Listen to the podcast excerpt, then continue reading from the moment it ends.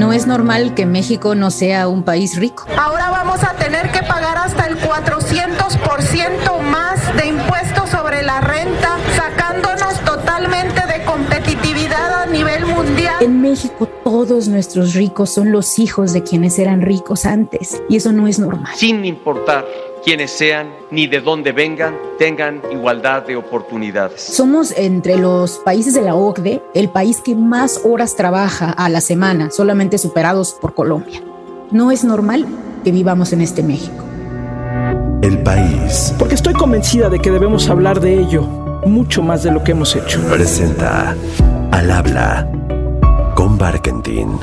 Al hablar de desigualdades económicas el año pasado, nos recordó de las políticas ficticias basadas en la noción que si a las personas que están en la cumbre les va bien, a las que están por debajo también les irá bien. Como bien dijo en aquella ocasión, la riqueza... A diferencia de las pandemias, no es contagiosa.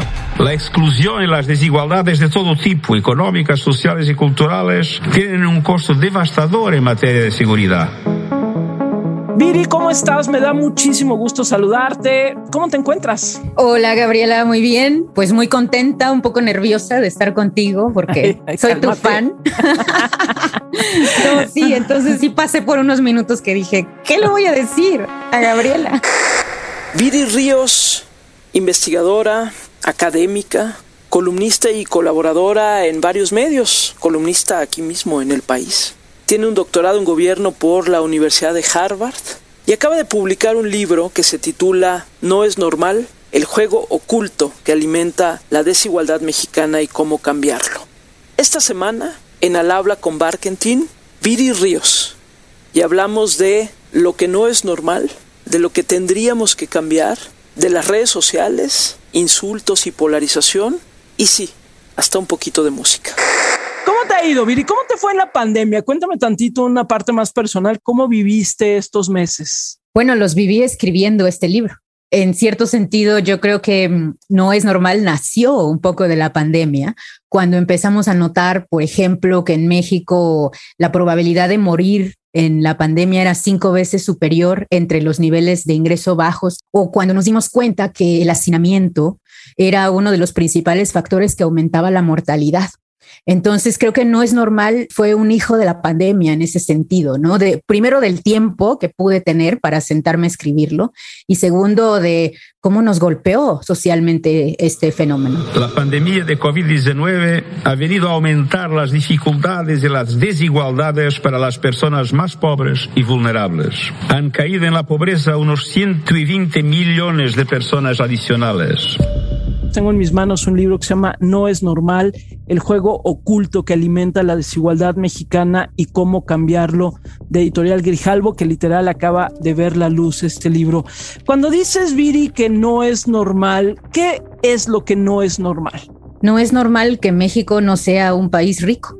No es normal que tengamos una clase media tan pequeña, achicándose y tan precaria. No es normal que el 21% de las personas en este país que tienen una licenciatura tengan ingresos tan bajos que no puedan considerarse clase media. Y sobre todo no es normal, Gabriela diría yo, porque México tiene un tremendo potencial. México es la quinceava economía más importante del mundo, es el décimo país más poblado, tiene además una población, los mexicanos trabajamos un chorro. Somos entre los países de la OCDE el país que más horas trabaja a la semana, solamente superados por Colombia. Y aún así, pues no tenemos los resultados que deberíamos. No es normal que vivamos en este México. Iniciamos cinco y media de la mañana, eh, dos horas de comida de tres a cinco y de ahí hasta la una y media de la mañana. ¿Qué pasó según tu lectura para que estemos donde estamos, Viri? Esa es una excelente pregunta. Eh, mira, típicamente, si tú le hicieras esa pregunta a la mayoría de los intelectuales o de las personas, el sentido común te diría que lo que ha pasado en México es que hemos sido víctimas de mucha corrupción y de mucha falta de Estado de Derecho. No es normal, en este libro yo avanzo una teoría distinta. Y lo que digo es, bueno, sí es verdad que la corrupción es un gran problema, Sí es verdad que el Estado de Derecho es un gran problema, pero el problema más importante, más fundamental, es que aún si no tuviéramos corrupción en este país, aun si el Estado de Derecho se implementara de manera pues prácticamente perfecta. Continuaríamos siendo un país extremadamente desigual, porque las reglas del juego de este país, Gabriela, están mal hechas. Están hechas en favor de los que tienen más, de las grandes empresas y en detrimento de las clases medias y de las empresas pequeñas. Están hechas en favor de las personas que tienen más capital y en detrimento de los trabajadores que obtienen sus ingresos a partir de los salarios. Yo diría que eso es lo que hemos hecho mal. No hemos creado reglas del juego para promover pues una efectiva distribución de los ingresos. Y no son esas las reglas del juego, me imagino que te responderían muchos. ¿No serían esas las reglas del juego del capital? Es decir, ¿no está el mundo diseñado un poco con esas reglas del juego en este momento que vivimos? Sí, pero no es normal que disfuncional es el capitalismo en México. O sea, incluso entre capitalismos desarrollados, te pongo un ejemplo, Estados Unidos tiene muchísimos problemas, es un país profundamente desigual, tiene también altas tasas de pobreza para su nivel de Producto Interno Bruto, pero México está, digamos que a años luz de siquiera esa forma de capitalismo imperfecto. Yo clasifico la economía mexicana prácticamente como una economía feudal. Uno de los estudios, de hecho, que realizo No es normal, es ver quiénes son las empresas más importantes de México y quiénes han sido esas empresas de 1975 a la fecha. Y lo que observamos es que al menos en las últimas dos décadas, del año 2000 a la fecha, el 70% de las empresas más importantes de México son exactamente las mismas. Eso tú no lo ves en otros capitalismos, aunque sean capitalismos disfuncionales, ¿no? Como Estados Unidos. En Estados Unidos tú tienes ricos nuevos. Bueno, antes no estaba el de Amazon, antes estaba, ¿te acuerdas el de los cigarros Malboro? Como ya no fumamos, ya no está, ¿no? Pero en México no. En México todos nuestros ricos son los hijos de quienes eran ricos antes. Y eso no es normal. ¿Qué de este diseño hace que esto suceda? Pues, ¿no? Que sean los mismos ricos, los hijos de los ricos y los nietos de los ricos los que están en esa capa? Bueno, varias cosas, pero yo diría tres principalmente. La primera es que no tenemos una ley federal de competencia que efectivamente pueda romper el poder de mercado y a los monopolios que han dominado este país por décadas.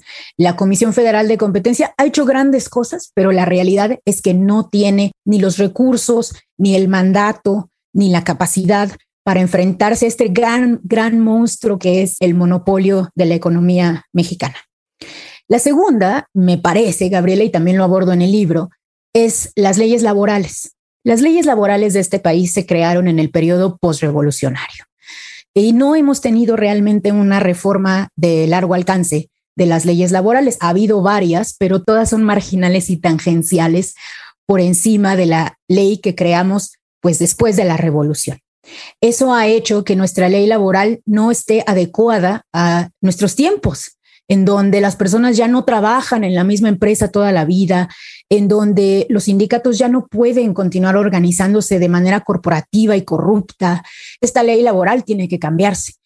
Y finalmente, yo diría una tercera, la cuestión de cómo pagamos impuestos. No es normal que en México las clases medias paguen proporcionalmente más impuestos que los ultra ricos. Y esto se debe a las reglas del juego fiscal. Imagínense, si a una empresa le condonan 20 mil millones de pesos, pues esa cantidad ya no ingresa a la hacienda pública, no se puede utilizar para impulsar la educación, para garantizar el derecho a la salud, para combatir la pobreza.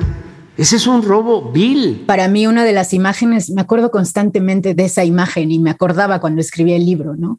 Es como afuera de estas tiendas departamentales de lujo, eh, donde hay trabajadores formales que te ofrecen, pues, sabes, bolsas caras, licuadoras, etcétera. Afuera de esas tiendas no sé si te has fijado, pero siempre hay taquerías, torterías, tacos de canasta que alimentan a esos trabajadores, porque esos trabajadores no podrían comprar los alimentos que se venden dentro de la formalidad en restaurantes. Bueno, ese círculo vicioso que existe es lo que ha alimentado esta economía de desigualdad, en donde los salarios son muy bajos, tan bajos que no permiten que las personas consuman toda su canasta de bienes dentro de la formalidad y eso pues se retroalimenta porque solo así puede continuarse el modelo económico. El libro propone, sin embargo, una visión, yo diría, distinta de la informalidad. Ahí te va. Venga. Híjole, es bien difícil. No, no es cierto. Más bien es bien interesante. Típicamente a nosotros nos han dicho que el problema por el cual México no recauda suficientes impuestos es porque tenemos muchos informales. Bueno, lo que los datos muestran en este libro, luego de analizar 46 millones de declaraciones de impuestos de México por cinco años, es que realmente donde más elusión y evasión fiscal existe es hasta arriba, es en el 1% de los más ricos.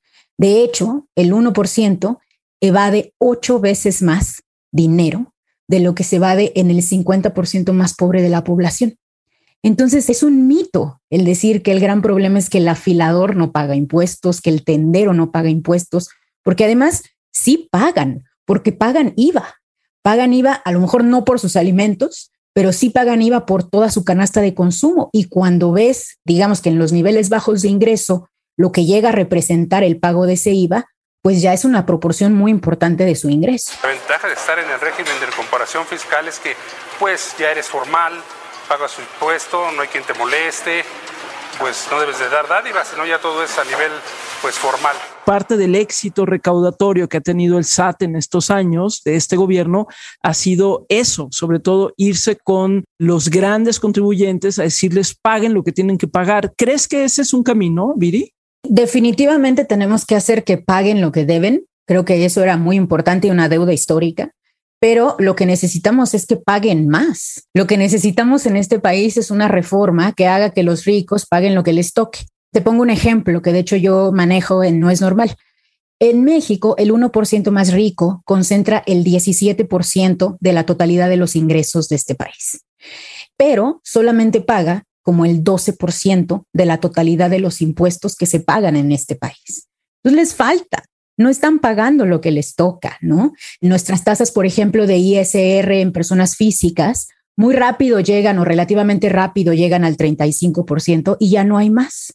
Entonces, una persona, un ultramillonario, pues paga lo mismo que lo que pagaría alguien de las clases medias altas en este país. Eso no está bien. Entonces yo no estoy a favor de la política fiscal de López Obrador porque me parece que es insuficiente. México es un paraíso fiscal disfrazado, porque en realidad en México pagamos menos impuestos que en las Bahamas. Si tú ves cuántos impuestos colecta las Bahamas, que es un paraíso fiscal declarado, pues ellos colectan más impuestos que nosotros. Eso no es normal. He visto en estas semanas, en estos días que salió tu libro y que has estado haciendo presentaciones, que te han llamado, te han invitado, por ejemplo, te invitó el PAN, no sé si en el Senado, en Cámara de Diputados, pero te invitó el PAN. Entiendo que estuviste también ahí por ahí con Movimiento Ciudadano. ¿En verdad sientes que te llaman porque les interesa lo que estás diciendo o porque les interesa la foto de estar contigo? No, no les interesa estar conmigo porque no me invitaron. Yo les pedí que me invitaran. Yo los busqué a todos y les mandé WhatsApps hasta el cansancio a todos los partidos políticos, ¿no? O sea, y voy a ir con Morena y voy a ir con el PRI, aunque me duela muchísimo ir con el PRI, porque te confieso que yo jamás votaría por el PRI. Y bueno, y cuando fui con el PAN, fui muy abierta con ellos. Me recibieron, les dije gracias porque me recibieron. Yo pensé que no me iban a recibir porque yo me considero una pensadora de izquierda, no soy obradorista, pero soy de izquierda. Y les agradezco que me escuchen. Y les dije, y uno de los senadores, por ejemplo, estaba muy en contra de lo que yo planteaba de regular la banca, porque él era banquero, ¿no? Y yo abiertamente le dije, bueno, senador, es que en mi mundo ideal todos sus negocios quebrarían y tendríamos una mejor banca de desarrollo, ¿no? Y entonces se me enojaban. Pero bueno, es que esa es la democracia. Yo por eso busqué a todos y les dije, oye, déjame irte a contar lo que dice mi libro porque mi libro es un libro de investigación, Gaby. Es un libro que contiene citas de 120 distintos libros, de 194 papers académicos y de 527 expertos. Los conté todos porque fue una labor titánica. Este libro se creó no en el año de la pandemia en el que lo escribí, se creó a lo largo de toda mi carrera como académica en la que llevo 15 años estudiando a México de tiempo completo. Oh my God, tax the rich. Having a real conversation about fairness and equity in our system. And I think that this conversation is particularly relevant as we debate both the budget and reconciliation bill. Ojalá fuera solamente tax the rich porque entonces sería una reforma fiscal la que nos sacaría de este hoyo. Pero en el caso de México, que es un caso más grave que el que Ocasio Cortés podría siquiera imaginarse, no solamente tenemos un problema fiscal, tenemos un severo problema, por ejemplo, de monopolio, de falta de competencia, de salarios bajos, de falta de empleo en la formalidad, de discriminación hacia las mujeres, lo que observamos, bueno, yo he escuchado tu podcast con mujeres y quedo muchas veces impresionada de las historias que tú nos has contado. Bueno, eso no es normal, no es normal que a una saxofonista se le eche ácido encima. Yo que iba a saber que me empieza a vaciar el ácido y empiezo yo a gritar y recuerdo cuando él me dice, muérete maldita. Entonces, no, yo diría que va más allá de tax de rich. Es un llamado a la creación de un capitalismo funcional, en donde tomemos lo mejor que tenemos del capitalismo, que es su eficiencia, y a la creación de un Estado funcional, en donde tomemos lo mejor que tenemos del Estado, que es su capacidad de darnos justicia. Es un llamado a crear una izquierda innovadora en ese sentido. Te conviertes en tendencia en redes sociales con mucha frecuencia, Viri. Y ha habido, y lo hemos platicado en corto tú y yo de pronto, pero hay una virulencia importante en donde además yo sostengo que la agresión y la agresividad contra las mujeres tiene una característica especial, ¿no? Hay una agresión que se vuelve una agresión muy personal, a veces muy física, a veces muy de denigrar a la otra. El tema además también del tipo de hostigamiento que sufrimos las mujeres es una carga, la amenaza se vuelve sexual, otra vez el dominio sobre nuestros cuerpos. ¿Cómo has vivido esto, Viri? Tú que estás en muchas ocasiones en el ojo del huracán.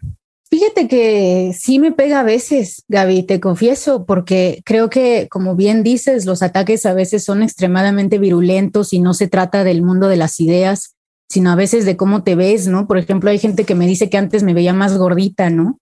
Y pone fotos de cómo yo antes me veía más gordita, porque sí estaba yo más gordita, ¿no?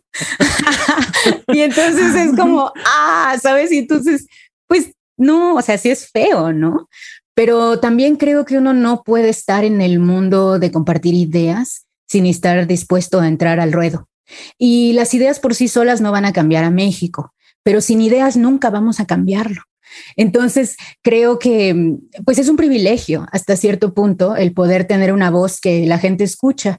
Y ha habido gente que luego se me acerca y me dice, fíjate que en un inicio cuando leí lo que dijiste me hizo enojar mucho y no entendí. Y luego lo pensé más y dije, probablemente tenga un dejo de razón, probablemente haya ahí algo que yo no había visto. Y creo que de eso se trata. Lo mejor de las redes sociales, pues es eso, ¿no? Es repensar tus ideas. ¿Qué te dio estudiar en Estados Unidos? ¿Qué mirada te dio sobre México? Ah, una gran experiencia. Pues me hizo entender que las educaciones de élite que tenemos en México a veces son extremadamente sesgadas porque son conducidas por la élite y para la élite. Yo estudié en el ITAM y si te soy honesta, de repente cuando estaba yo fuera en mi doctorado en Harvard, me daba cuenta de que muchas de las cosas que me habían dicho en el ITAM pues ya habían sido superadas en muchas ocasiones por la doctrina económica más avanzada y que aquí seguíamos creyendo mucho en el dogma neoliberal, que la verdad sí existe y en mi época se enseñaba en las escuelas. Hoy en día la opinión del alumno no vale nada. El alumno está infravalorado, el alumno no tiene ni voz ni voto en nuestra educación, el alumno no está siendo escuchado. Tu opinión no importa, como máximo le importa a tu compañero de pupitre, que es en el momento en el que tu profesor te dice, oye, vosotros dos, si queréis hablar en el patio, está muy bien.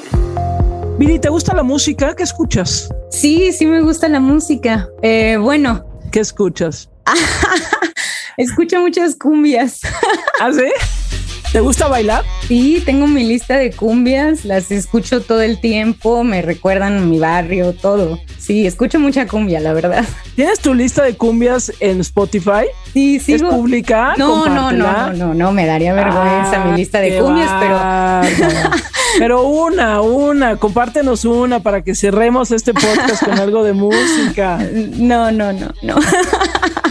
Bueno, te vamos a poner la que nosotros queramos, pero bueno, ya nos vamos a imaginar que estás ahí. Gracias, Viri, por estos minutos. El libro, ya les decíamos, se llama No es normal, el juego oculto que alimenta la desigualdad mexicana y cómo cambiarlo, de Viri Ríos. La pueden seguir, por supuesto, en redes sociales. Estás en Twitter, estás en Instagram también, ¿verdad? Así es, en Twitter como Viri-Ríos y en Instagram y en Facebook como Viri Ríos C de casa. Eso es todo. Gracias, Viri, te mando un abrazo. Igualmente, gracias. Al habla con Barkentin. Cada semana una nueva conversación. Al habla con Barkentin. El país presentó.